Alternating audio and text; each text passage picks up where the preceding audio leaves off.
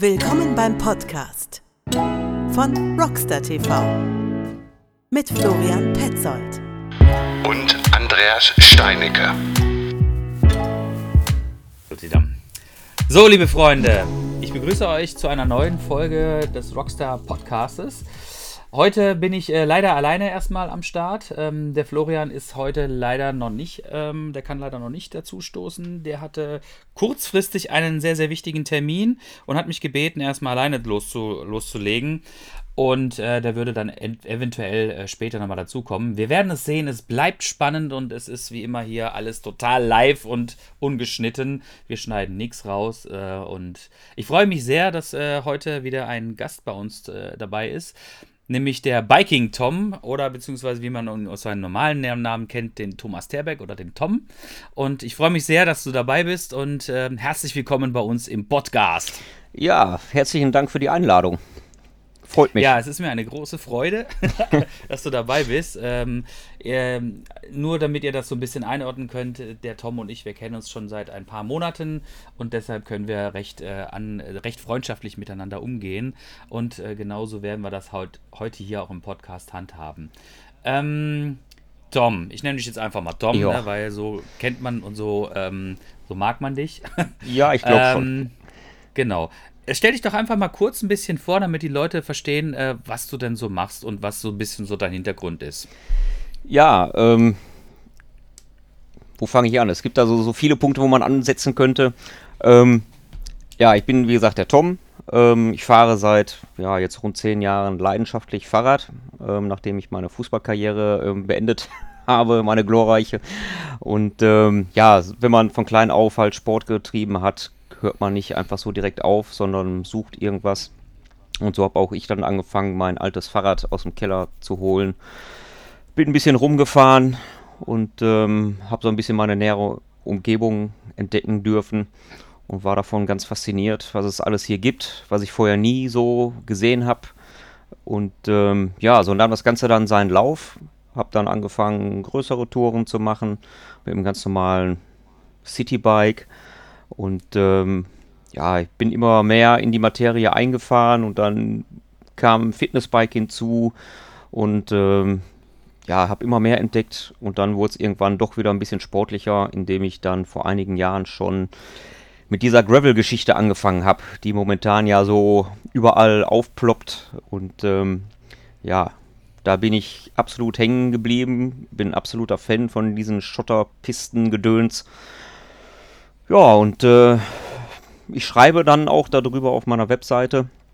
Ich habe meinen eigenen Blog. Unter Biking Tom werdet ihr mich schon finden, irgendwo auf irgendwelchen Kanälen. Und äh, ich habe damals angefangen, so ein bisschen ja, für mich und meine Familie ähm, drüber zu schreiben. Habe das dann irgendwann äh, on online gestellt. Und die ganze Geschichte ist dann gewachsen und gewachsen und ja, ist ein bisschen größer geworden.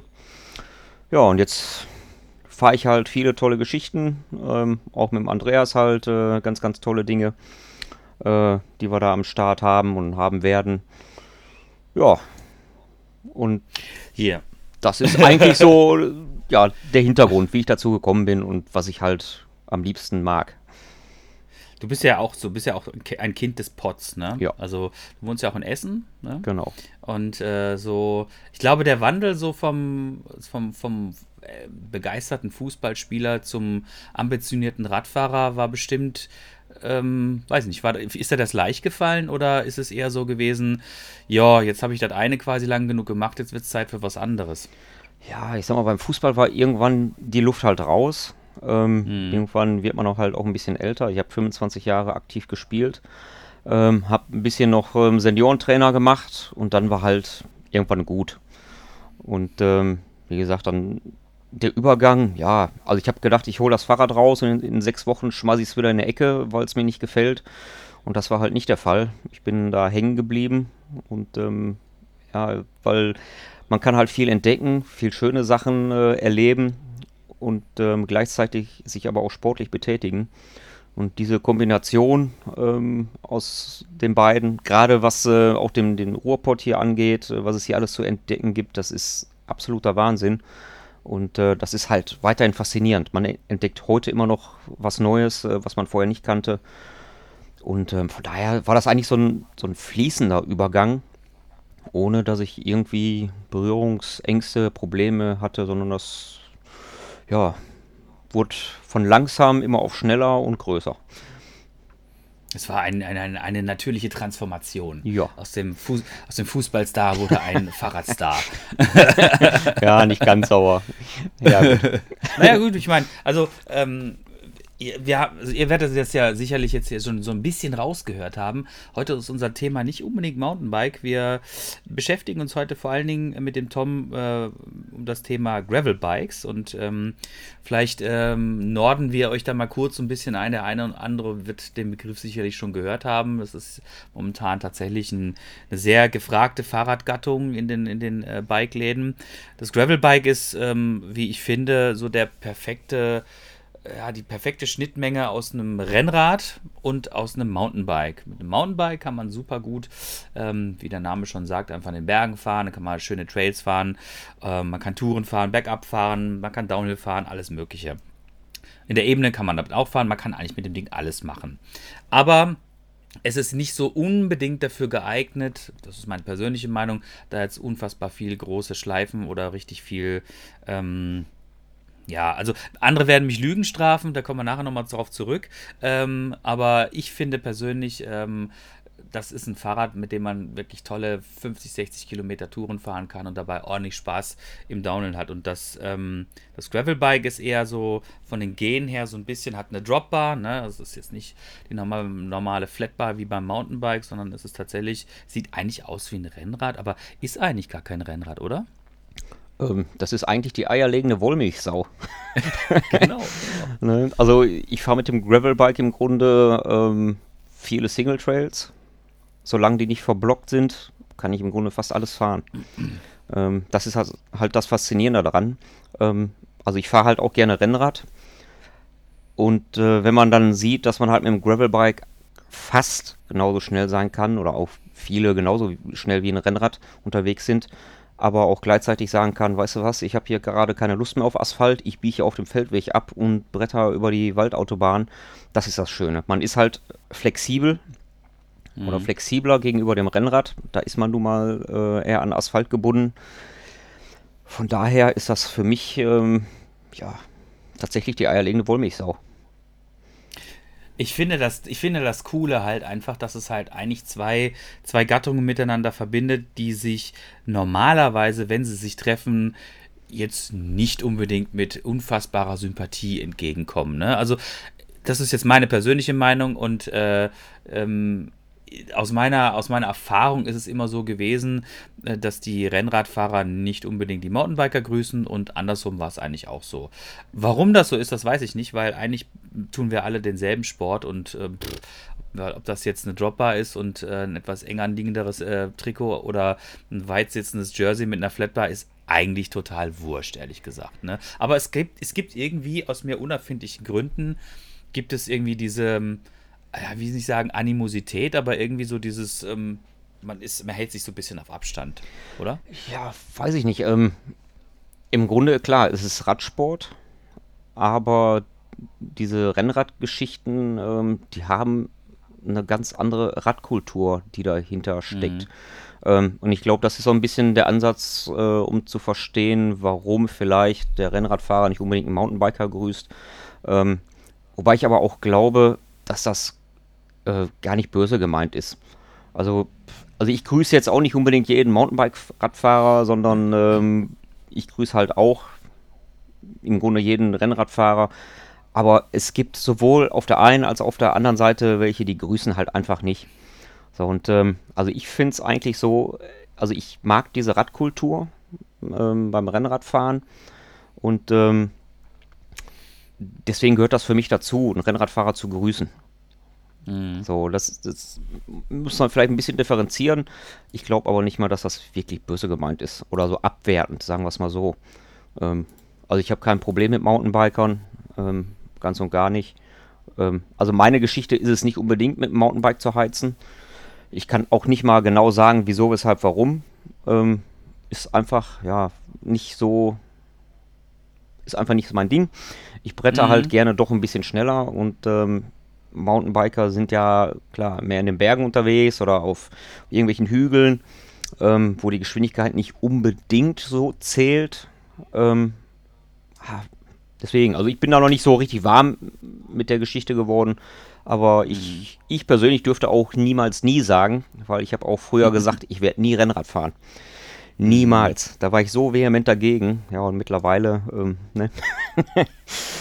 also, du sprichst mir da wirklich äh, aus, aus der Seele, muss ich sagen. Ne? Also, ich hätte für mich auch niemals, never ever irgendwie äh, auch nur im entferntesten darüber nachgedacht, mal. Ähm, ja, ein Rennrad zu fahren. Also für mich war ein Gravelbike auch einfach ein Rennrad mit halt ein bisschen breiteren Reifen. Und da ich ja letztes Jahr die Chance hatte, ähm, längere Zeit mal in einem Bikeladen zu arbeiten, habe ich mich dann natürlich auch mit der Materie etwas näher auseinandergesetzt. Und ähm, das Schöne letztendlich, was ich daran finde, ist einfach, dass ähm, wie du schon sagtest, es sind zwei kulturell völlig unterschiedliche Aspekte der Radkultur. Äh, letztendlich das, ähm, das Straßenrennenfahren mit den Rennrad, Rennrädern hat, ist, ist eine, eine lange Geschichte. Ne? Ich meine, die Tour de France gibt es seit, weiß ich nicht, wie viele Jahren? Seit 100 Jahren oder sowas? Ja, ne? Ich glaube schon länger, ne? Schon ein bisschen. Genau, ja. und ähm, also die gibt es einfach schon sehr, sehr lange und das ist eine, das ist eine festgewachsene Kultur und das Mountainbiken an sich, das gibt es ja erst so seit den, boah, so seit den 70ern damals in äh, San Francisco, als sich die ersten da irgendwie mit ihren, mit ihren Fahrrädern da irgendwelche Hügel runtergestürzt haben. Es ist also noch eine relativ vergleichsweise junge Kultur und genauso stellt sich das halt auch so ein bisschen dar. Ne? Ähm, jede, jede, beide Fasson haben ihre, ihre, ihre Berechtigung und ähm, ich finde tatsächlich das Spannende ist jetzt so dieses verbindende Glied das ist wirklich, das halt, ich kenne halt sehr viele Leute, die wirklich ähm, so eisenharte Mountainbiker waren, ne? Und so eine Drop, so eine Dropbar halt irgendwie so eher als, als persönlichen Angriff gesehen haben. und, ähm, und dann plötzlich äh, hat, sieht man innerhalb von anderthalb bis zwei Jahren, ähm, sieht man tatsächlich ganz viele von den Jungs irgendwie, inklusive mir, auf so einem Gravelbike sitzen und den Spaß ihres Lebens haben. Also das, das finde ich halt schön, dass sich dann wirklich mal äh, quasi eine Gattung gefunden hat, die beides zusammenführt. Ne? Weil ja. ich bin mir ziemlich sicher, dass halt auch viele, die Rennrad gefahren sind, jetzt mal ein Gravelbike ausprobieren. Das erweitert den Horizont. Ja, definitiv. Also ich weiß auch von einigen, ähm, die einfach mal Gravelbike ausprobiert haben, mal Probe gefahren sind und dann gesagt haben, ey, das ist ja super cool. Und die fahren jetzt halt auch beides, genau wie du. Und ähm, mhm. das ist auch völlig in Ordnung. Also ich, ich habe ja nichts gegen Mountainbiker, um, um Gottes Willen. Also hat absolut seine Daseinsberechtigung, ist auch ähm, absolut großer Spaß. Ähm, und es ist ja auch schön, dass es so eine Vielfalt gibt an Möglichkeiten, was man mit verschiedenen Rädern machen kann. Das gehört ja auch dazu. Ne? Also von daher alles super. Ich meine, guck dir letztes Wochenende an, was wir beide ähm, getrieben haben, mit noch ein paar anderen. Ne? Ja, sehr schöne Überleitung. Oh, bitteschön.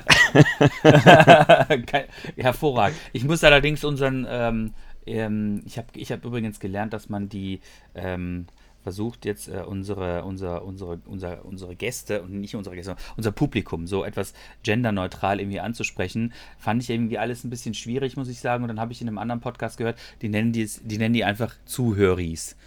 Zuhöris.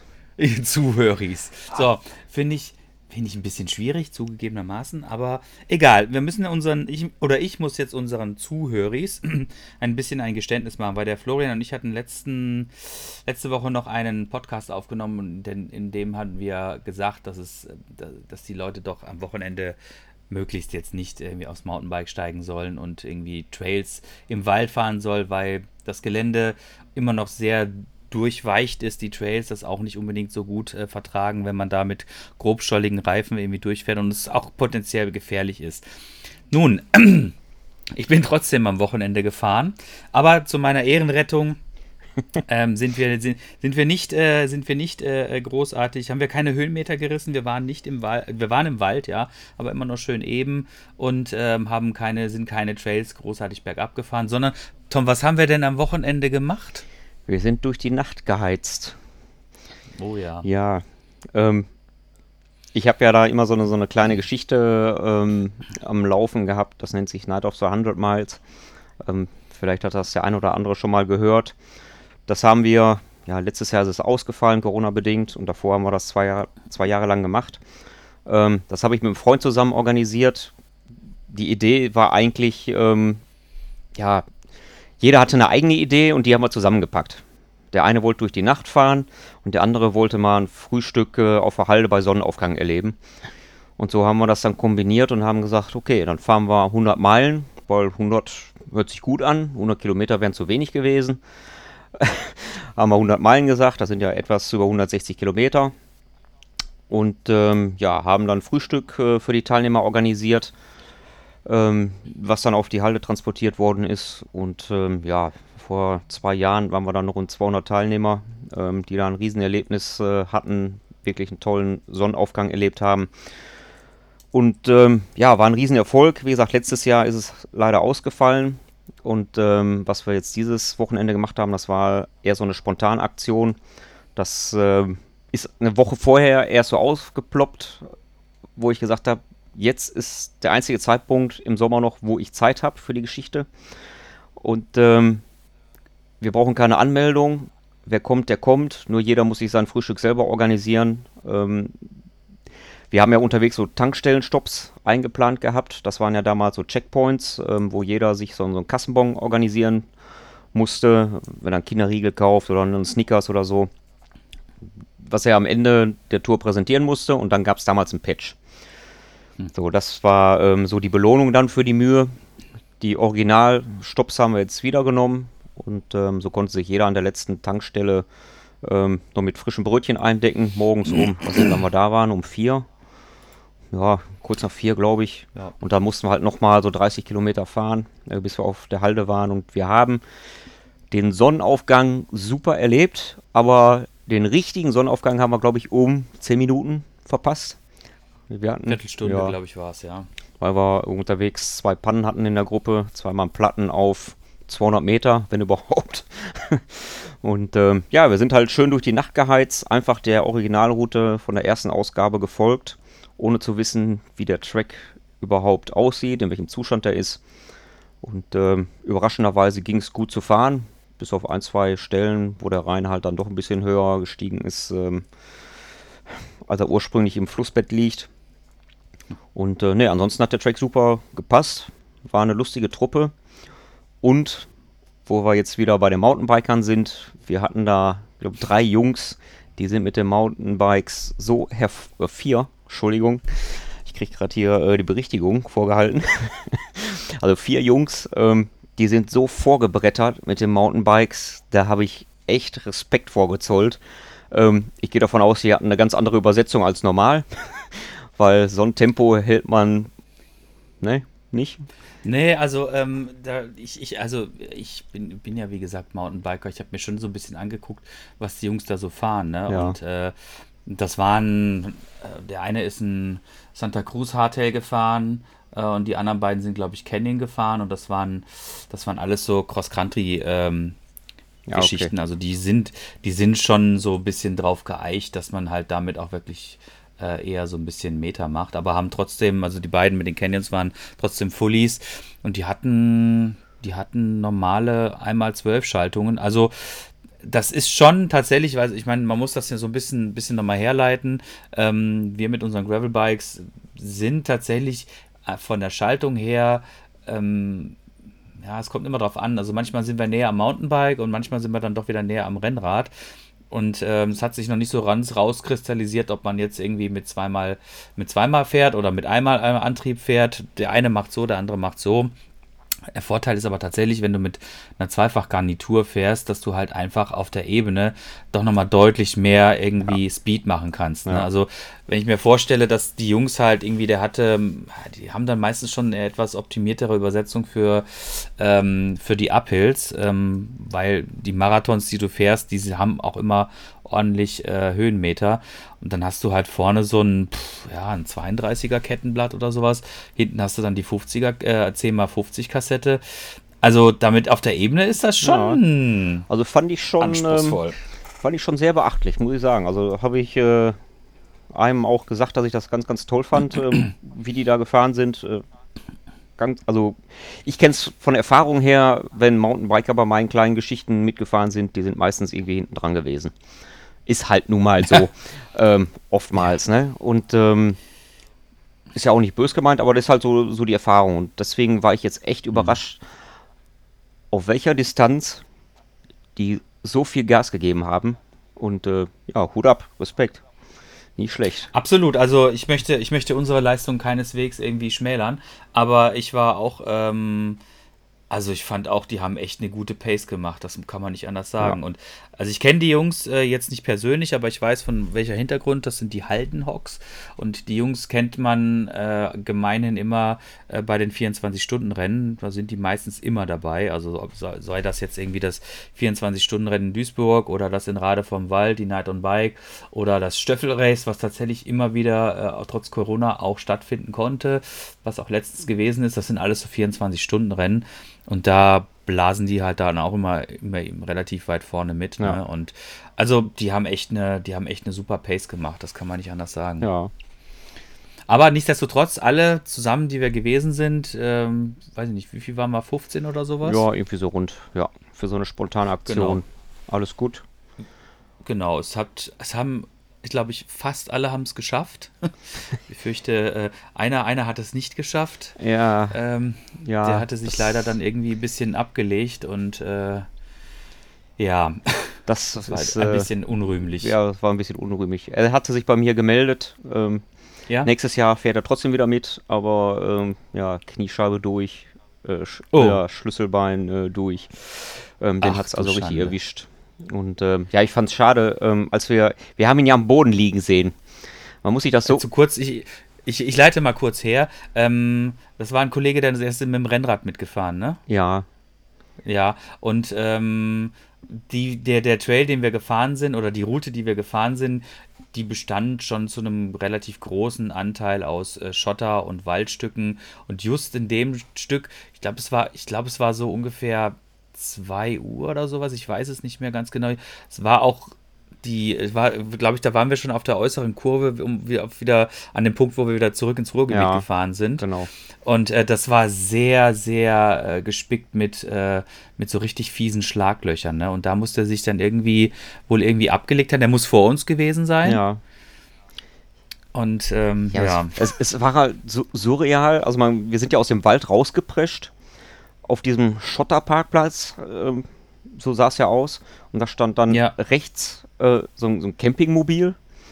genau. Und äh, er lag am Boden, aber da standen halt zwei Leute drumherum. Und deswegen habe ich auch gar nicht gecheckt, dass der zu uns gehört. Ich habe den nicht erkannt. Na, Der hat noch Hallo gerufen und, und Ja. wir auch so Hallo und sind weitergefahren. Also, äh, ja.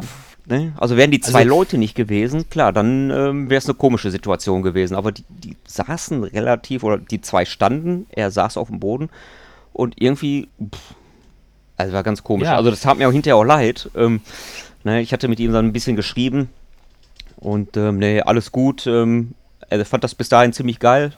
Wird auch nächstes Jahr gerne wieder mitfahren, wenn es dann offiziell ganz groß gemacht wird äh, mit der Night of the 100 Miles. Ähm, Hm. aber ist natürlich schade. Also es tut mir sehr, sehr leid für ihn, ähm, dass, es, dass es ihn da so zerschossen hat.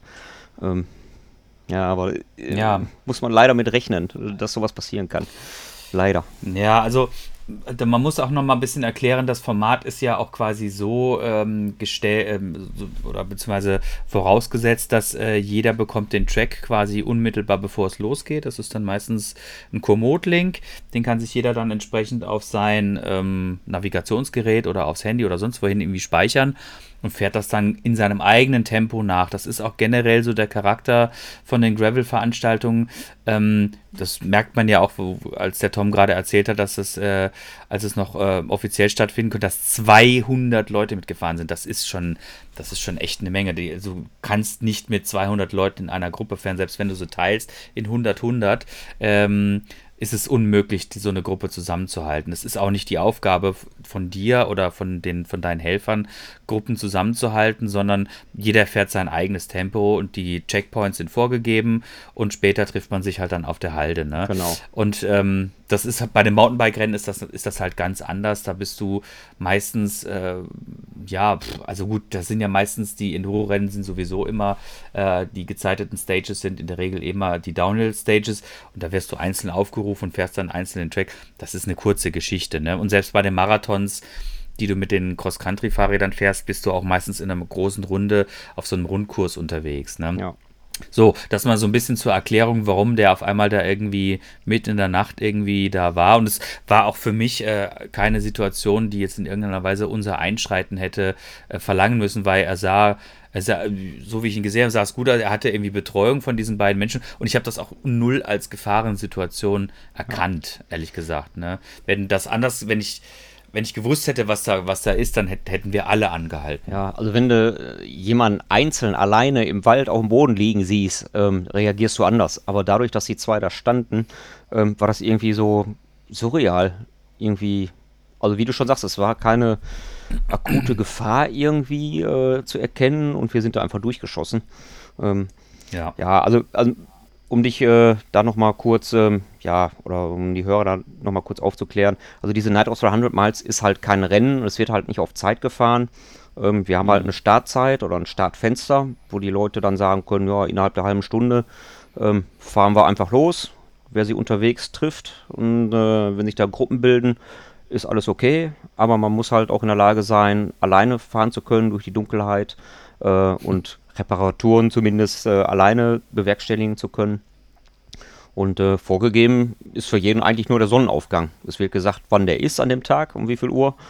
Und entweder schaffen die es oder die kommen halt eine halbe Stunde später dahin und äh, ist dann immer noch genauso schön. So, also es ist halt kein Rennen und äh, kein, also kein Rennen auf Zeit und ähm, die Zeit wird nicht genommen. Von daher, jeder guckt da, wie ja. er ähm, die Strecke halt schafft. Ne? Genau, also es ist, ähm, es ist eine Challenge, die du mit anderen gemeinsam äh, machen kannst, aber vornehmlich machst du die mit dir selber aus, ne? Ja. weil ne, man muss es ja mal so sehen, also es gibt Leute, die quasi, also der Startpunkt äh, und, und der Zielpunkt waren aber generell immer zwei verschiedene Geschichten. Ne? Genau. Also du bist jetzt nicht irgendwie dort angefangen, hast nicht dort angefangen zu fahren, wo du dann später wieder rausgekommen, sondern nee. das war immer Immer versetzt. Ja. Also Start ist halt ähm, immer am Radcafé hier in Essen gewesen, in der Atmosphäre. Und ähm, mhm. dann geht es halt definitiv immer zur Halde Hohewart, ähm, weil da kann man den Sonnenaufgang perfekt erleben. Die Halde ist sehr, sehr hoch. Und ähm, ja, der Track dazwischen, der kann natürlich variieren. Ähm, wir hatten damals auch ähm, einen Track, den haben wir tatsächlich zusätzlich noch geplant, weil viele gesagt haben, boah, geile Geschichte, aber 160 Kilometer durch die Nacht, das schaffe ich nicht. Hab da nicht noch eine kleinere Runde. Ja, die haben wir dann damals auch noch ähm, geplant. Das waren dann nur knappe 100 Kilometer. Und ähm, der Track, klar, ist dann so ein bisschen anders gewesen. Aber ab einem bestimmten Punkt war es dann halt möglich, dass die große und die kleine Runde aufeinander trifft. Mhm. Ja, und ähm, ja, also im Grunde ist es trotzdem ein gemeinsames Erlebnis gewesen und da gab es ganz tolle Geschichten. Ähm, da hat sich bei der ersten Ausgabe eine Truppe gefunden, die hatten also gefühlt 20 Platten unterwegs und die hatten trotzdem so einen Spaß. Das ist alles unvorstellbar. Und ähm, da kamen damals E-Mails von wegen beste Erlebnis meines Lebens. Und äh, also war total crazy. Also hätte ich pff, ne, bei 20 Platten in so einer Truppe hätte ich keinen Spaß mehr irgendwo, aber da passt halt alles, ne? Also das, das mhm. Wetter, die Laune, die Fahrer, es passte alles wunderbar zusammen. Und dann entstehen halt solche Geschichten, wo man sich noch ewig dran erinnert. Und ähm, ja, das macht einfach, glaube ich, diesen Charme dieser Geschichte aus. Absolut. Also vor allen Dingen ist es ja nun wirklich äh, eine Geschichte, ähm, Gut, jetzt, wenn es offiziell gewesen wäre, hätte es natürlich nochmal einen äh, doch etwas erhöhteren Organisationsdruck gehabt, quasi mit äh, Frühstück organisieren und hier und da und vielleicht irgendwie Checkpoints einrichten, bemannt und so weiter und so weiter. Ähm, aber selbst in der abgespeckten Variante ist es halt trotzdem ein super Erlebnis, was wirklich mit persönlichen minimalen Aufwand zu leisten ist, ne? Und auch von dir natürlich trotzdem Aufwand, aber auch das. Ähm, das hat einfach funktioniert und das war, das ist halt das Schöne, finde ich, an, am, am, so am Fahrradfahren. Man kann sich halt auch prima irgendwelche selbst irgendwelche Challenges setzen und das finde ich geht mit so einem Gravelbike halt einfach nochmal ein bisschen, ja, ein bisschen besser, weil du halt natürlich trotzdem, ähm, du gehst ja da irgendwie auch schon so ein bisschen in die Richtung, okay, ich möchte jetzt halt irgendwie mal 50 Kilometer schaffen, dann möchte ich 100 Kilometer schaffen, dann will ich mal 200 Kilometer und so weiter und so weiter. Und jedes Mal, wenn du das Ziel erreicht hast, ähm, ist es halt wirklich toll. Und wenn du das dann noch so einrahmen kannst mit so einem super coolen Night Ride irgendwie, wo du die ganze Zeit ne, irgendwie durch die Nacht bläst, ne? Ja. Und wir halt auch wirklich super gutes Wetter hatten. Es war nicht zu kalt, es war trocken und äh, dann morgens dann diesen Sonnenaufgang auf der Halde, der ja tatsächlich de facto jeden Morgen geht ja die Sonne auf. Ne? Das sind Neuigkeiten. Ich weiß, die mögen den einen oder anderen äh, jetzt ein bisschen er erschüttern, ne? aber es ist ja tatsächlich so und tendenziell kann ja jeder morgens irgendwie um, weiß ich nicht, um fünf aufstehen und selbst nur mit dem Auto dahin fahren und dann mit dem Fahrrad irgendwie hoch, äh, Quatsch, zu Fuß hochlaufen. Das macht ja niemand, ne? Nee, Und- aber das, das, ne? das Tolle ist ja, ich bin ähm, heute natürlich auch zur Arbeit gefahren wieder mit dem Fahrrad und ich komme ziemlich genau zu dem Zeitpunkt an, ähm, um die Zeit, so wie wir gestern Morgen äh, angekommen sind an der Halde. Und heute war zwar schönes Wetter, aber es waren Wolken. Ich kann, wenn ich zur, wenn ich zur Firma komme, ähm, kann ich den Sonnenaufgang auch sehen. Das ist so so ein kleiner Huckel, dann kann ich so ein bisschen übers Dach gucken und äh, sehe dann eigentlich die Sonne und da waren halt Wolken. Also wir haben wieder tatsächlich den perfekten Tag ähm, ausgesucht für die Geschichte. Also ist eigentlich unfassbar. Es ist jetzt dreimal gewesen, die Geschichte, und Mhm. dreimal so einen perfekten Sonnenaufgang. Also, Da kann ich immer noch meinen Lieblingsspruch von mir geben, den ich nicht mir selber ausgedacht habe. Der, derjenige, der mir gesagt hat, wahrscheinlich auch nicht selber ausgedacht aber wenn Engel reisen. ah, das sagt meine Frau auch immer. Ohne Scheiß, aber da ist so viel Wahrheit drin, Ja. weil äh, also das war halt wirklich wieder perfekt, ne? Also ne, die, auch wenn wir es um eine Viertelstunde verpasst haben, ist ja egal. Die Sonne war halt ungefähr gefühlt irgendwie so, ein, ähm, so eine Handbreit irgendwie schon aufgegangen oder sowas. Ja. Ne? Und es war halt wirklich fantastisch da oben. Und Tatsache war ja, ne, als wir da oben angekommen sind, waren ja schon zwei vor uns da. Ja. Und Ne? einer war schon wieder weg. Einer war schon wieder ja. weg. Ja, meine Güte, okay. Ja, also man sieht, ähm, da waren, wenn wir dachten, wir waren schon schnell, ne, waren andere Ja. noch schneller. Ja, der äh, Christian ähm, von Velo Home, kennst du Ja. ja vielleicht auch, Podcast. Hm? Der, ähm, der müsste erster gewesen sein. Der hatte bei Twitter ein Foto äh, gepostet. Das war wirklich noch so nur blauer Dunst am Himmel zu erkennen. Da war der schon oben. Ich glaube, aber Ach, wir waren ey. schon schnell unterwegs, glaube ich. Wir hatten einen Schnitt von 23,5 irgendwie so. Und er hatte 24,5 drauf, hatte ich gesehen. Und ähm, ja, der, der war schnell unterwegs. Auch, halt auch leider wieder Also- schnell weg. Ja, gut, aber ich meine, das ist auch Ja. verständlich. Es wurde, äh, es wurde dann ja auch irgendwie relativ zügig irgendwie ein bisschen frisch, ne? Wenn du dann so mal so stehst Ja. und nicht mehr in Bewegung bist, fängst du an zu frieren. Ich glaube tatsächlich hätten wir diese beiden Pannen nicht gehabt, die sind halt passiert, kann man, kann man jetzt, kann man niemanden Vorwurf Nein. machen, das passiert einfach. Aber wenn wir die nicht gehabt hätten, ich glaube, dann hätten wir es rechtzeitig geschafft. Ja, das glaube ich auch. Ne? Also, also das, wär, das waren genau die 20 Minuten, die uns am Ende gefehlt haben. Aber pff, ist ja scheiß drauf. Es war ein super Erlebnis und das Schöne ist halt, ähm, jeder kann das quasi alleine sich vornehmen oder mit seinen Best Buddies oder sonst irgendjemand, kann auch eine komplett individuelle Runde für sich planen und muss nicht 160, sondern macht dann 100 oder 50 oder sonst irgendwas. Also jeder kann sich selbst so ein Erlebnis auch kreieren. Das finde ich halt super gut. Ja. Ne? Und selbst, selbst Komoot ist jetzt schon irgendwie auf den Trichter gekommen und bietet jetzt äh, schon vorgeplante Mehrtagestouren an. Ne? Also, Ja, aber also das, das ganze Thema ist ja, ist ja nun wirklich ähm, krass am Boomen, oder? Also ähm, ich sehe, ich sehe, gut, ich bin jetzt auch in so einer Bubble halt drin, ne, wo ich halt ständig irgendwelche Sachen, solche Geschichten irgendwie, äh, also Bubble meine ich jetzt vor allem Facebook, äh, ausgespielt bekommen und auch Instagram und man sieht halt ständig, dass irgendwelche Leute ihre Fahrräder, ihre Gravelbikes oder Mountainbikes mit irgendwelchen Taschen packen und dann, keine Ahnung, kreuz und quer durch die Republik fahren oder durch ganz Europa. Du hast ja da auch ein bisschen, bisschen Hintergrund gesammelt, oder? Ja, also definitiv. Also ähm, Gravel-Bikes sind absolut am Boom. Ähm, ist natürlich jetzt gerade, ja, es ist wie eine Modeerscheinung. muss man einfach so sehen.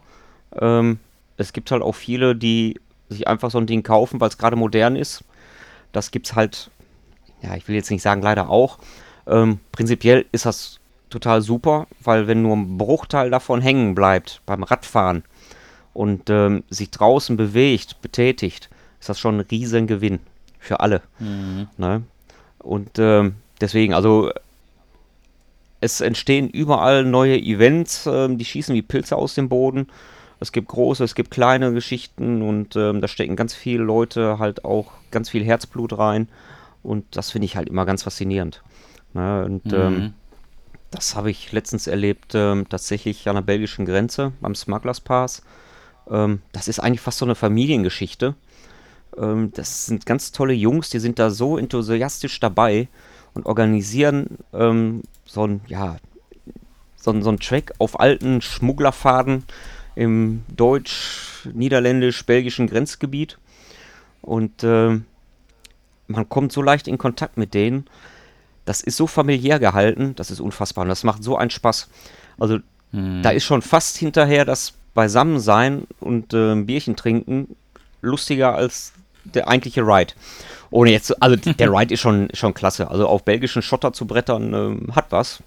Ähm, die haben mhm. da einige tolle Strecken. Aber ähm, das ist das halt. Also dieses, dieses gemeinsame Erlebnis, ähm, sich auszupowern. Ähm, man schwitzt wie, wie Hulle bei sommerlichen Temperaturen und äh, man hat trotzdem Spaß. Man sieht, man sieht aus wie mhm. Sau, der Staub hängt überall in den letzten Poren, aber ist völlig egal. Und ähm, das ist ja auch bei vielen anderen Sachen, ich denke mal, beim Mountainbike wird es nicht anders sein.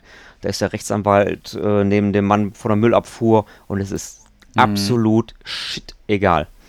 Und das finde ich toll. Also man kommt so leicht ins Gespräch. Ähm, also ich, selbst beim Fußball, und da habe ich echt Erfahrung, ähm, kommt man nicht so leicht an irgendwelche Leute ran, um einfach mal locker zu plaudern und sich ein bisschen auszutauschen. Und das finde ich total toll.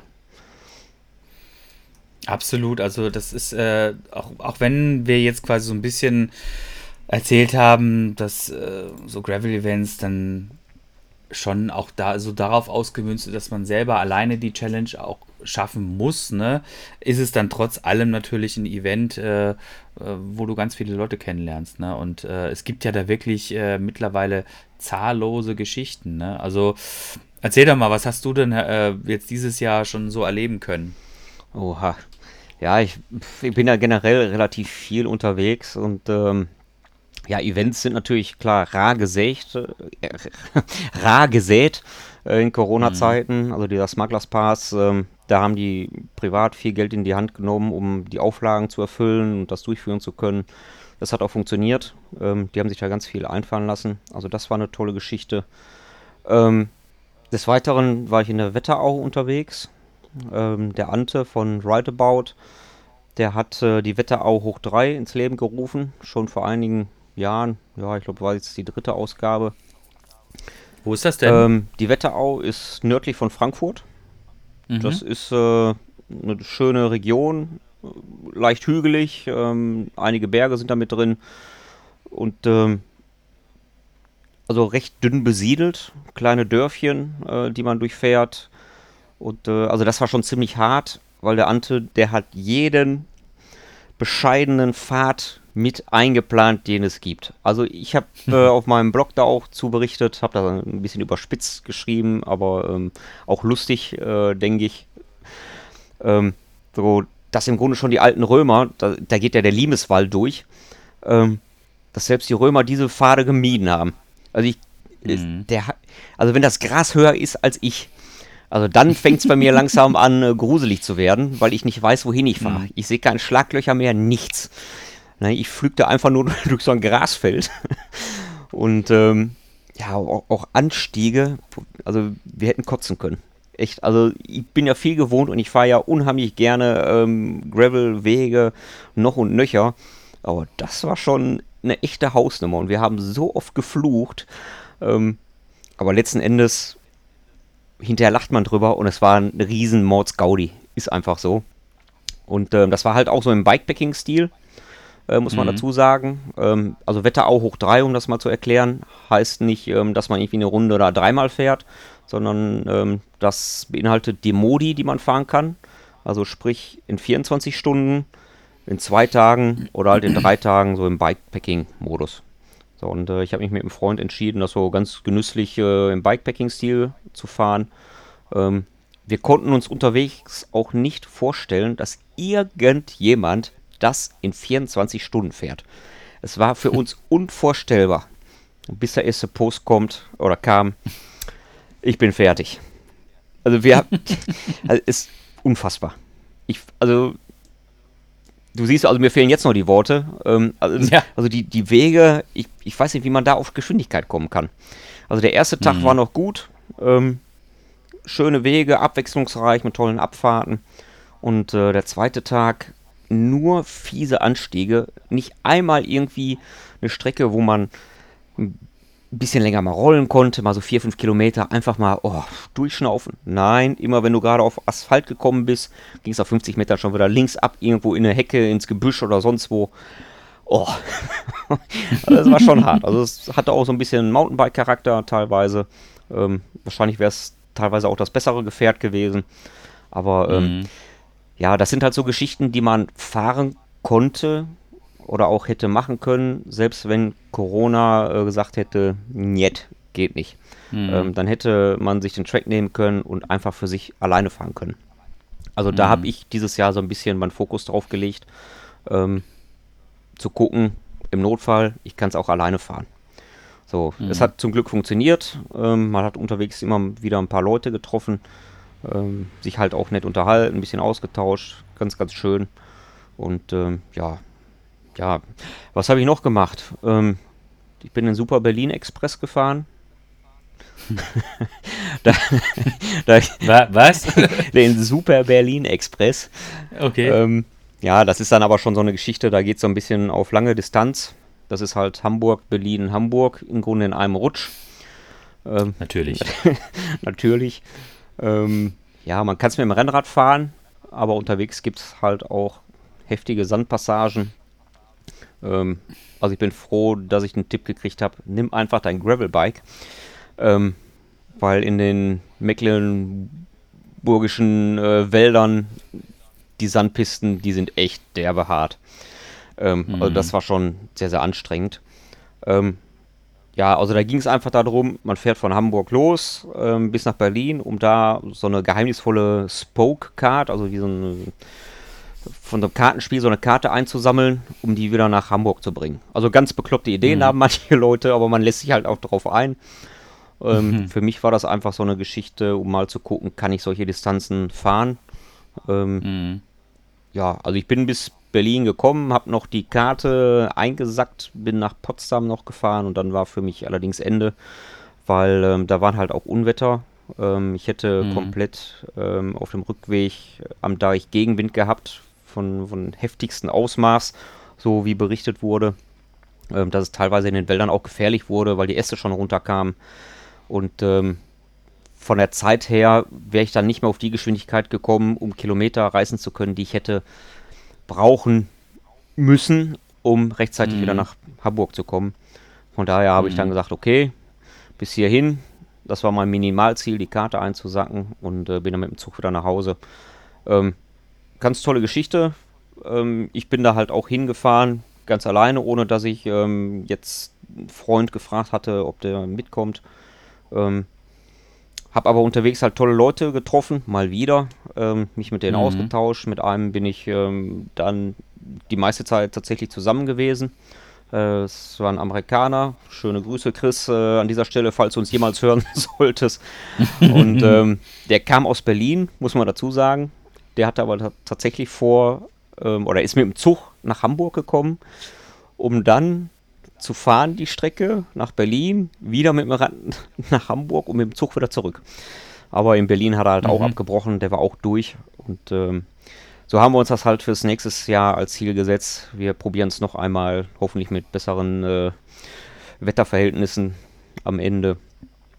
Ja, das ist halt eine tolle Erfahrung gewesen, einfach drauf loszufahren, um zu gucken, wie weit man kommen kann. Und ähm, mhm. ja, am ersten Tag waren es nicht ganz 300. Ähm, war okay, definitiv. Und am nächsten Tag wurde es halt so ein bisschen zäher. Ähm, wir hatten auch ein bisschen wenig Schlaf. Ähm, von daher wird es dann irgendwann auch anstrengend. Also war okay. Aber das ist halt auch so eine Ja. Geschichte gewesen. Ich probiere es und wenn ich halt nicht ankomme, ist nicht schlimm. Ähm, ich kann irgendwo einsteigen und nach Hause fahren. Oder ich fahre die Geschichte halt komplett alleine. Ich hatte den Track Mhm. und hätte sagen können, wenn äh, der Organisator gesagt hätte, immer ähm, funktioniert nicht, dann wäre ich es alleine gefahren. Hätte es einfach ausprobiert, ohne die Karte jetzt da einzusacken. Ne? Mhm. So und ähm, ja, also dementsprechend, ihr seht schon, also ich bin da so ein bisschen ähm, offen für vieles. Ähm, immer wieder mal neue Grenzen ausloten, ähm, um einfach zu gucken, wie weit kann ich gehen. Ähm, Mhm. ne? Einfach mal so ein bisschen selber die Grenzen verschieben. Das finde ich halt unheimlich interessant. Und ich denke mal, das gilt halt auch ähm, ja, für, für alle Radsportarten, um einfach mal zu gucken, wie weit kann man gehen. Also ich finde es halt super interessant, ähm, mal seine Möglichkeiten auszuloten. Und ähm, vieles passiert im Kopf. Äh, die Beine sind gar nicht mal so das, das, ja, das, das Übel. Ähm, wenn man ein bisschen fährt, dann geht das eigentlich. Aber vieles passiert einfach im Kopf. Und da muss man halt dann, ja, doch ein bisschen fokussiert sein. Aber es geht tatsächlich einfacher, als man denkt. Absolut. Also ähm, das sind sehr, sehr wahre Worte und ähm, das ist tatsächlich unabhängig von der Disziplin. Es passiert ganz, ganz, ganz, ganz viel im Kopf. Ne? Und gerade bei solchen, bei solchen Long-Distance-Geschichten, ähm, du erwischt, erwischt dich halt irgendwann immer, dass du guckst auf dein Navi und dann schaltest du in den Modus, wo du dann siehst, okay, pass auf, so und so viel Kilometer habe ich jetzt dann noch. Ja. Ne? Und ähm, das tut unheimlich gut, weil das, das äh, fokussiert einen nochmal und man sieht einfach auch tatsächlich, ähm, man schafft es. Ne? Und das Ja. ist halt das, das ist halt das Tolle. Und am Ende des Tages standen wir halt dann ähm, auf der Halde zum Beispiel, ne? Und äh, du warst irgendwann in Berlin und hast dann gesagt, okay, jetzt habe ich, jetzt habe ich die Hälfte geschafft, jetzt möchte ich auch wieder noch die Hälfte noch zurückschaffen, ne? Dass das dann leider nicht geklappt hat. Das ist halt so, das, das muss man aber auch wiederum akzeptieren, ne? Ja, äh, dass irgendwo, auch wenn man sich äh, viel im Kopf zurechtlegt und ähm, man motiviert ist und vielleicht auch in manchen Punkten dann nicht mehr motiviert ist, aber vielleicht trotzdem doch den Willen hat, es gibt irgendwann Punkte, wo man einfach sagen muss, okay, pass auf, so bis hierhin und dann nicht weiter. Das ist ganz normal, ne? Und ich finde tatsächlich auch, ähm, äh, an, wa- weitere äh, weise Worte sind halt, ähm, der Spaß fängt halt außerhalb der Komfortzone an. Ne? Also ich kann, wie du wahrscheinlich auch, äh, kann ich hier jeden Tag, jeden Morgen kann ich hier zum Beispiel meine Runde um den Baldeneysee drehen. Das ist äh, absolut nichts Spektakuläres. Da habe ich dann weiß ich nicht, in einer Dreiviertelstunde 20 Kilometer, wenn ich wieder, wenn ich von hier starte und wieder zu Hause bin. Und das ist sicherlich gut für meinen Körper und das ist auch sicherlich gut, um so ein bisschen nochmal irgendwie abzuschalten. Aber es ist jetzt halt auch so ein bisschen spaßbefreit, muss ich sagen. Ne? Und insofern, w- wenn ihr da draußen irgendwelche, wenn ihr Bock auf sowas habt, ne, und auf Bock auf so Challenges habt, egal was ihr fahrt, ob Mountainbike, ob ihr, ob ihr mal an einem Enduro-Rennen teilnehmen wollt oder ein Cross-Country-Marathon oder hier, so wie wir das hier machen, uns irgendwie die Nacht um die Ohren schlagen und äh, irgendwie 160 Kilometer. Übrigens mit An- und Abreise waren es bei mir dann 210. ähm, ja Ne? kommt noch oben drauf. Wo dann, genau, wo dann viele Leute dann, wenn man das denen erzählt, dann einfach nur noch sagen, ich hatte das einer Freundin geschrieben, die hatte mir dann geantwortet, ohne Worte. Ja, aber Die konnte das nicht so ganz verstehen, was ich denn da mache. Aber ist okay. Also, ähm, Ja, das ist das. Also man muss sich einfach mal trauen und man muss sich auch mal ähm, mehr zutrauen. Und ähm, wenn man einmal diese Erfahrung gemacht hat, ähm, über seinen eigenen äh, Schatten gesprungen ist und gesagt hat, okay, ich fahre da jetzt mal mit und guck einfach mal, was auf mich zukommt, die meisten sind hinterher geflasht und finden das ganz, ganz toll. Und ähm, weil die verstehen irgendwann auch, das ist etwas, was sie selber geleistet haben, mit ihrer eigenen Kraft. Da hat keiner geholfen, das haben sie selber geschafft.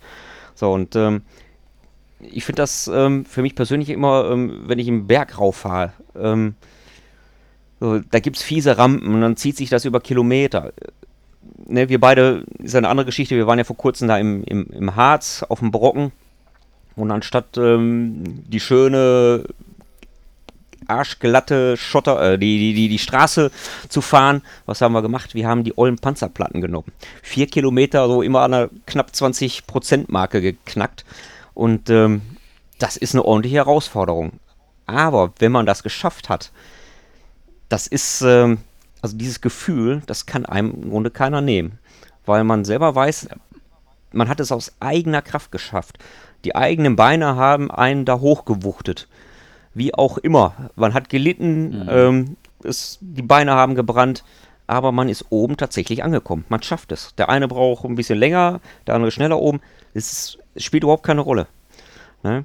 Ähm, und das ist das Tolle. Dieses Erlebnis, wer das einmal erlebt hat, der will es auch immer wieder erleben. Das ist, also ich finde, das ist wie eine Droge, aber im positiven Sinne. Ähm, okay, Drogen sind, ähm, wenn man getestet wird, immer positiv, aber ihr wisst, was ich meine. naja, also das ist, ähm, das bringt einem so viel und ähm, man hat da Erlebnisse, von denen man noch in langer, langer Zeit erzählen kann. Das kann einem keiner mehr nehmen. Absolut. Absolut. Genau darum geht es eigentlich letztendlich, weil man muss es ja dann doch immer wieder ähm, auf das, auf die Wahrheit herunterbrechen, die so erschütternd ist und so langweilig ist, dass es wirklich, ähm, dass man sich solche Leuchtpunkte immer setzen muss. Also, was ich damit sagen möchte, ist einfach nur, der Alltag hat einen immer, hält dann immer gefangen. Ja, für den einen oder anderen hat er, hat er manchmal positive Aspekte, für die anderen ist es aber meistens halt auch einfach langweilig, einfach, weil es halt aus einer Routine besteht, ähm, aus der man sehr gerne immer am Wochenende ausbrechen möchte. Ne? Und wie man daraus ausbricht, das le bleibt letztendlich jedem selbst überlassen. Aber genauso wie du es gesagt hast, wenn man sich solche solchen Herausforderungen stellt und es geht dabei nicht darum, irgendwie ähm, das grundsätzlich in einem Wettbewerb zu machen, sondern man kann sich die Herausforderung auch selber stellen. In dem Wettbewerb ist sozusagen der Thrill nochmal so ein bisschen höher, sage ich jetzt mal. Aber auch da kommt es nicht unbedingt darauf an, dass man quasi jetzt immer auf, auf Sieg fährt oder sowas. Oder ich möchte jetzt unbedingt gewinnen. Es gibt Leute, die sind, die sind ehrgeizig genug, äh, die machen dann auch entsprechend ihre Karriere in den verschiedenen Disziplinen des Radsportes und sind halt einfach auch so ehrgeizig und äh, auch mit Sicherheit auch talentiert, dass, äh, dass sie dazu höheren Berufen sind, aber machen wir uns nichts vor, der Großteil der Menschen sind dann doch nicht so ambitioniert oder so talentiert, als dass sie da jetzt irgendwie äh, großartig weit vorne mitfahren können oder wollen oder sollen. Aber es ist eigentlich auch total scheißegal. Ja. Ne? Also aus meiner eigenen Historie weiß ich, dass ich äh, relativ viele äh, Enduro-Rennen mitgefahren bin und niemals irgendwie vorne dabei gewesen bin. Aber genau wie du es geschildert hast, es war das Ankommen im Ziel war einfach das beste Gefühl ever. Oben am Start war immer scheiße, immer total aufgeregt und immer das Adrenalin bis irgendwie äh, knapp unter die Augenbrauen sprudelte es. Und aber, aber als man dann unten war und diese, diese Challenge gemeistert hatte und das auch halbwegs bei gesundem Verstand und Körper geschafft hat, das war, das war großartig. Und ne, letztendlich äh, können wir jetzt mal eine schöne Überleitung machen. Ne? Unsere ähm, der Tom und ich, wir haben äh, vor zwei Wochen, wann es hat, oder drei Wochen? Ne, zwei, ne? Zwei Wochen, ja, war, haben wir äh, eine neue Tour gescoutet, die wir uns ausgedacht haben. Also, wie ihr sicherlich ja schon mitbekommen habt, mache ich ja schon seit ein paar Jahren Bike-Reisen und nachdem ich jetzt auf den Gravel-Bike-Zug aufgesprungen bin, ist natürlich dieses Thema für mich auch sehr, sehr spannend. Und der Tom und ich hatten uns schon vor ein paar Monaten überlegt, dass wir eine, eine gemeinsame Reise mal äh, ins Leben rufen möchten, nämlich die Brockenhexe. So. Und die Brockenhexe, da ist der Name so ein bisschen Programm. Was ist das denn genau, Tom? Oder was haben wir uns da überlegt? Ja, im Grunde, wir wollten halt so, ein, so eine Art Camp machen über mehrere Tage. Ähm, mit, ja, so schön am Lagerfeuer so einem Campingplatz, ähm, den wir dann jetzt auch mal ähm, live gesehen haben. Ähm, ganz, ganz toll äh, gelegen. Und dann hätte man wirklich schön mit Lagerfeuer abends sitzen können, ein bisschen quatschen bei Bierchen äh, nachdem man dann tagsüber so erstmal so kleinere Runden gemacht hat, so zum, zum Eingrooven im Harz. Und ähm, ja, samstags hätten wir dann die, ja, ich sag jetzt mal nicht Königsetappe gehabt, sondern die Hexenetappe. so sollte man das vielleicht besser ausdrücken. Ähm, da hatten wir so 130 Kilometer auf dem Schirm mit etwas über 3000 Höhenmetern. Ähm, also ein, ein, ordentlicher Brocken. ne? Und ähm, ja, und sonntags wäre dann halt so ein bisschen Auslaufen gewesen und Abreise. Und ähm, ja, die Hauptroute haben wir jetzt schön gescoutet. Und ähm, ich glaube, die haben wir für gut befunden. Also hart, aber gut. Ja, ja äh, auf jeden Fall. Und ähm, ja, dementsprechend sind wir da im Harz halt rumgekurvt. Ähm, schöne Gegend. definitiv zum Graveln. Sehr, sehr einladend. Ähm, auch momentan, glaube ich, heiß begehrt die Ecke. Ähm, da sind viele Geschichten, die da stattfinden. Also da wird jeder, glaube ich, sein eigenes Ding finden. Aber ähm, so ein schönes Camp, ähm, wie wir das uns gedacht haben, ähm, ja, da hätte ich dieses Jahr schon Bock drauf gehabt. Aber mit vielen Auflagen und und und, ähm, ja, wäre es dieses Jahr schwierig gewesen. Von daher, wir wissen jetzt so, was kommen könnte. Oder? Absolut. Also ähm, wir hatten das als, als Viertages-Event aufgezogen, von Donnerstag bis Sonntag und ähm, wollten da tatsächlich ähm, unseren, unseren potenziellen Gästen halt mal so ein bisschen das äh, ja, Best of Hearts irgendwie zeigen mit halt entsprechend der Königsetappe am Samstag irgendwie mit dem Brocken, also beziehungsweise der Brockenhexe. Und äh, nachdem das jetzt aber alles Corona-technisch ein bisschen schwierig gewesen ist und so, hatten wir dann beschlossen, die Reise quasi zwar anzubieten, aber das Feedback war eher so ein bisschen verhalten, sodass wir dann gesagt haben, okay, ähm, wir machen das jetzt trotzdem genau an dem Wochenende, wo es geplant gewesen ist, kürzen das so ein bisschen ein von Freitag auf Sonntag und ähm, eine, machen eine Tour quasi weniger und konzentrieren uns halt quasi darauf, so ein bisschen unsere Eindrücke dort ähm, mal zu ja, zu den Eindrücken halt zu gelangen und uns auch ein Bild persönlich zu machen und viele, viele positive Erfahrungen gemacht. Also der Campingpark am Wiesenbecker Teig, äh, Teig, genau. du, Wer kennt den nicht, nee, den nee. Wiesenbecker Teig. Teich wollte ich sagen. So, das war, ähm, also das möchte ich an dieser Stelle und du wirst mir äh, bestimmt ähm, beipflichten, das war großartig. Das war total nett. Ein super Campingplatz, ähm, äh, sehr, sehr nette ähm, Gastgeberfamilie, toll gelegen und von da aus sind wir dann immer quasi gestartet und haben uns äh, quasi so ein bisschen den Harz auf dem Gravelbike ähm, erobert und ja, und dann haben wir uns halt auch ähm, die Challenge halt gesetzt, wie gesagt, ähm, an dem einen Tag 3000 ähm, Höhenmeter auf 130 Kilometer zu machen. Das haben wir leider nicht ganz geschafft, ähm, aber es lag, es lag nicht an uns.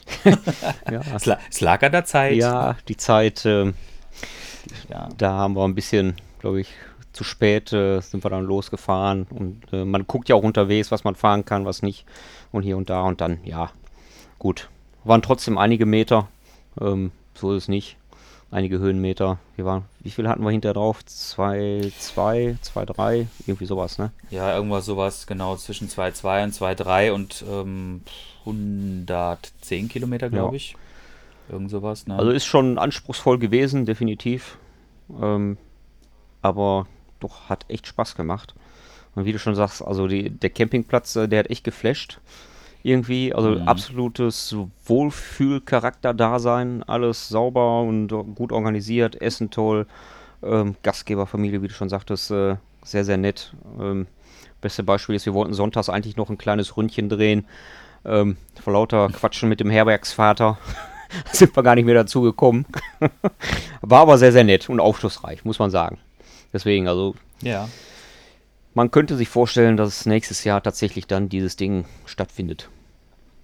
Ja, ja. denke ich schon. Also wir werden das auf jeden Fall anbieten und wir werden sehen, wie, wie das angenommen ja. wird. Und äh, also ich bin mir ziemlich sicher, dass das, dass das äh, den Leuten Spaß ja. macht. Also vor allen Dingen jetzt können wir auch selber sagen, okay, wir wissen jetzt halt, auf was wir uns da einlassen. Wir haben uns das angeguckt und es war vom Charakter her tatsächlich auch äh, zwei sehr unterschiedliche Tage. Also der erste Tag war tatsächlich so ein bisschen eher so Felder und Wiesen mit, mit dem Brocken und den dazugehörigen Hügeln so quasi im Hintergrund. Das sah, das sah schon sehr, sehr cool aus und ähm, war super schön. Und dann tatsächlich dann äh, der Tag, wo wir dann uns die Höhenmeter äh, gegeben haben, äh, das war, also die Waldgebiete waren schon echt sehr, sehr, sehr, sehr schön. Teilweise dann wieder nicht sehr schön, weil ziemlich viel Borkenkäferplage und Fichtensterben.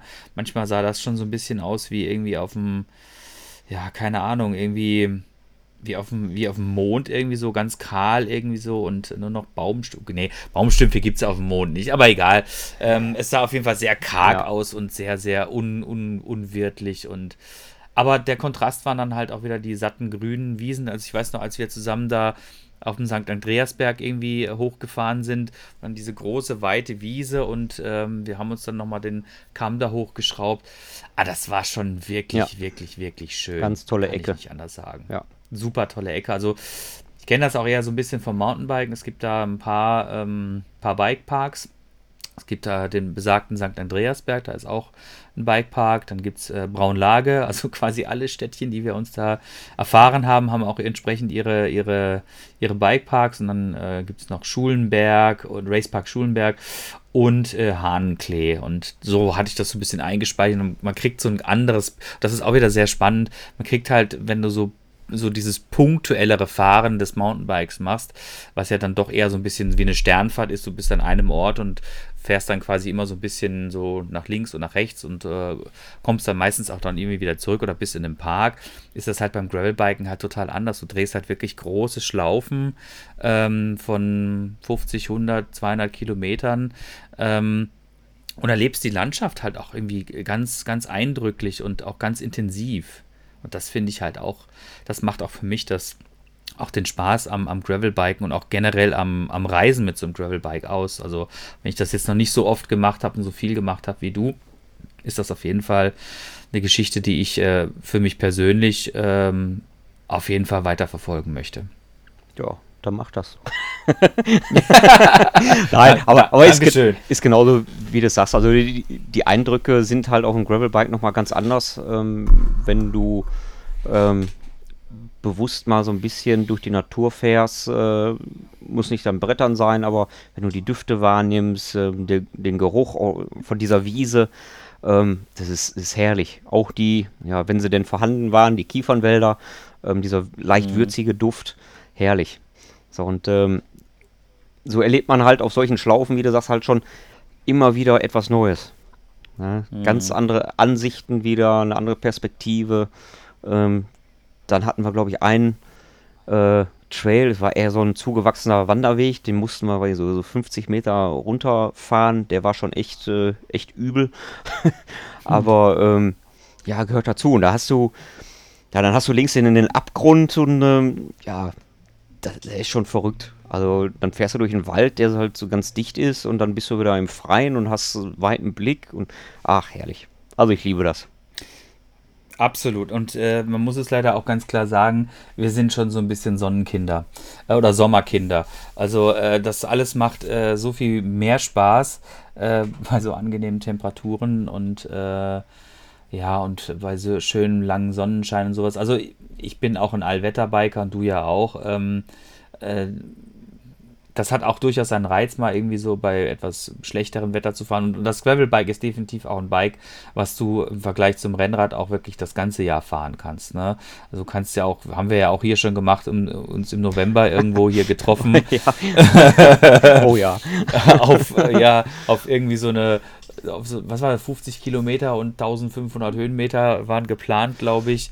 Ähm, und ähm, das Wetter war so hundsmiserabel schlecht und es war alles so beschissen. Jeder Berg irgendwie war gefühlt viel zu steil und dann ständig dieses, ah, dieses scheiß Wetter, ja, ne? Und wir haben Matsche, dann. feucht, alles. Komplette Programm. Alles, alles, genau. Du bist einfach, das Bike ist eingesaut, du bist eingesaut. Aber anyway, wir haben es trotzdem geschafft. Wir haben ein bisschen eingekürzt und so, weil uns dann doch irgendwie zu blöd gewesen ist. Ne? Aber, ne? du warst auf dem Bike, du warst draußen und äh, sowas äh, wie jetzt im Sommer fahren kann ja jeder, ne? Ja. die, richtig, die richtig harten machen das halt auch im November oder im Januar bei, bei, weiß ich nicht, bei minus 5 Grad und die, die frieren die Flossen ab. So, ne? Ja, aber du musst halt einmal den Schweinehund überwunden haben und dann macht dir das beim nächsten Mal viel weniger aus. Weil auch das sind halt Richtig. halt Erfahrungen, so bei, bei Nieselregen zu fahren. Ähm, da ist draußen die Luft wieder ganz anders, viel frischer. Ähm, mhm. Also ich finde das jetzt gar nicht so übel. Also ich brauche es nicht permanent, gar keine Frage. Also ich habe doch lieber so ein bisschen Sonnenschein. Ähm, aber trotzdem auch so der Herbst, oder Frühjahr, wenn es noch so ein bisschen uselig ist, hat auch seine Reize. Erstmal hat, ne, ähm, da hat man die Landschaft vielleicht auch noch mal ein bisschen mehr für sich alleine. Ist auch mal eine Erfahrung. So im Sommer, man trifft oft Leute irgendwo im Wald, Wanderer oder sonst wie. Aber ähm, also bei schlechtem Wetter äh, kommt es dann nicht mehr so häufig vor. Ähm, mhm. Ist dann eigentlich auch mal schön. Ja? Also ich kann halt nur jedem den, den Tipp geben, einfach mal machen. Genau, einfach mal machen. Das ist ein prima, ein prima Stichwort, um äh, quasi in, ähm, in meine letzte Frage irgendwie einzuläuten. Nämlich äh, einfach mal machen. Was wirst du denn einfach mal noch dieses Jahr so ein bisschen machen? Was sind so ein bisschen deine Pläne? Hast du noch irgendwelche großen Pläne, die du machen würdest? Oder hast du noch eine, eine Veranstaltung, die du gerne machen würdest? Oder vielleicht jetzt nicht dieses Jahr, sondern nächstes Jahr wieder gerne machen möchtest? Ähm, also ich habe... Wie schaut's da aus? Ja, ich habe irgendwas, ist halt immer bei mir. Ähm, ja, jetzt geht's äh, in den nächsten Tagen Richtung Mont Ventoux, äh, mhm. in die mhm. Provence in Frankreich. Und ähm, ja, einmal den Berg der Berge erklimmen mit dem Rennrad. Ähm, das ist jetzt so kurzfristig mein Ziel. Ähm, da hat sich jetzt die Chance halt ergeben. Ähm, da freue ich mich unheimlich drauf, ähm, weil das halt auch einfach ein Berg ist, der unheimlich viel Radsportgeschichte atmet. Ähm, es gibt keinen besseren Berg, äh, den man so erklimmen kann. Sagen viele Radsportler, ich werde sehen. Ähm, also wie gesagt, da freue ich mich drauf. Dann, ähm, ja, was kommt noch? Im September findet der Dirty Boar statt. Ähm, das ist im, in Belgien, in den belgischen Ardennen. Ähm, mhm. Ich hoffe, das klappt halt. Äh, ich weiß nicht, wie die Situation da gerade ist ähm, mit dem Hochwasser und ähm, das, das, wird man noch sehen. Da bin ich aber schon mhm. mal mitgefahren. Ähm, das ist eine ganz tolle Geschichte. Die Landschaft ist äh, absolut überwältigend. Also wir sind damals, glaube ich, im komplett strömenden Regen losgefahren und wir waren nach 100 Metern eigentlich schon fertig. und äh, haben uns dann, glaube ich, 170 Kilometer gegeben bei Matsch und Modder. Und ähm, aber es war klasse organisiert, muss man sagen, und ähm, ganz tolle Leute kennengelernt, tolle Landschaft gefahren. Also da freue ich mich auch drauf. Ähm, das hatten die Jungs verlegt vom letzten Jahr. Da ist es ausgefallen und die Tickets behalten ihre Gültigkeit. Von daher würde ich mich freuen, wenn das stattfinden würde Anfang September. Ähm, nähere mhm. Infos kommen. Ja, was kommt noch? Ja, nochmal ein bisschen Rennradfahren in Italien. Äh, mhm. Im Spätherbst. Da freue ich mich auch drauf. Da habe ich auch ein paar Freunde gewonnen in den letzten Jahren ähm, mhm. die mir da so ein bisschen äh, helfen und äh, so ein paar Geschichten werden da wahrscheinlich noch kommen, mal sehen. Also da bin ich halt offen für. Ja, und im mhm. tiefsten Winter gibt es noch das LTD oder den LTD Gravel Ride. Das ist von diesem ehemaligen Rennradprofi Laurenz Tendam. Also LTD ist nicht Limited, sondern heißt ist einfach die, die Abkürzung von Laurenz äh, Tendam. Ähm, Ex-Profi, wie gesagt, und der macht halt kompletten Blödsinn mit. Aber der ist ähm, so geerdet. Ähm, die Veranstaltung sollte schon zweimal stattfinden, aber halt durch Corona immer wieder verschoben worden. Und jetzt hat er es in den Dezember gelegt. Also ähm, da sind wir wieder beim Wetter. es wird spannend werden. Und ähm, der ist übrigens letztens diesen ehemaligen Dirty äh, Kensa Gravel Ride gefahren. Der heißt ja jetzt, glaube ich, mhm. anders. Ich komme gerade nicht auf den Namen. Ähm, ist auch egal. Also der, der fährt halt auch mit jedem Normalo. Und mit dem kann man auch abends mhm. am Lagerfeuer stehen und ein Bier trinken. Ähm, ganz toller Typ. Der hat auch in einer Zeitschrift, so eine, in einer Rennradzeitung, eine eigene Kolumne. Ähm, immer sehr, sehr interessant. Ähm, lese ich sehr gerne. Von daher, also ich werde sehen, was mich im Dezember erwartet. Ja, und ähm, mhm. dazwischen wird bestimmt noch das eine oder andere kommen. Ähm, ein Buch ist in Planung, wenn ich das schon verraten darf. Mhm. Ähm, da bin ich angefragt worden. Fand ich auch eine nette Geschichte. Ja, also siehst, ich habe immer irgendwas zu tun. Ob das dann. Jetzt hast du ja, es angeteasert. Jetzt muss ich natürlich nachfragen, was ist denn das für ein Buch? Das hat tatsächlich nichts mit Graveln zu tun. Okay. Hat mit Radfahren zu tun, aber gemäßigt. Aber auch nicht. Okay. Also sonst würde ich es nicht machen. Also das ist halt ähm, ein oder eigentlich die Hauptprinzipie von mir. Ähm, also ich mache nur das, was mir auch wirklich selber gefällt.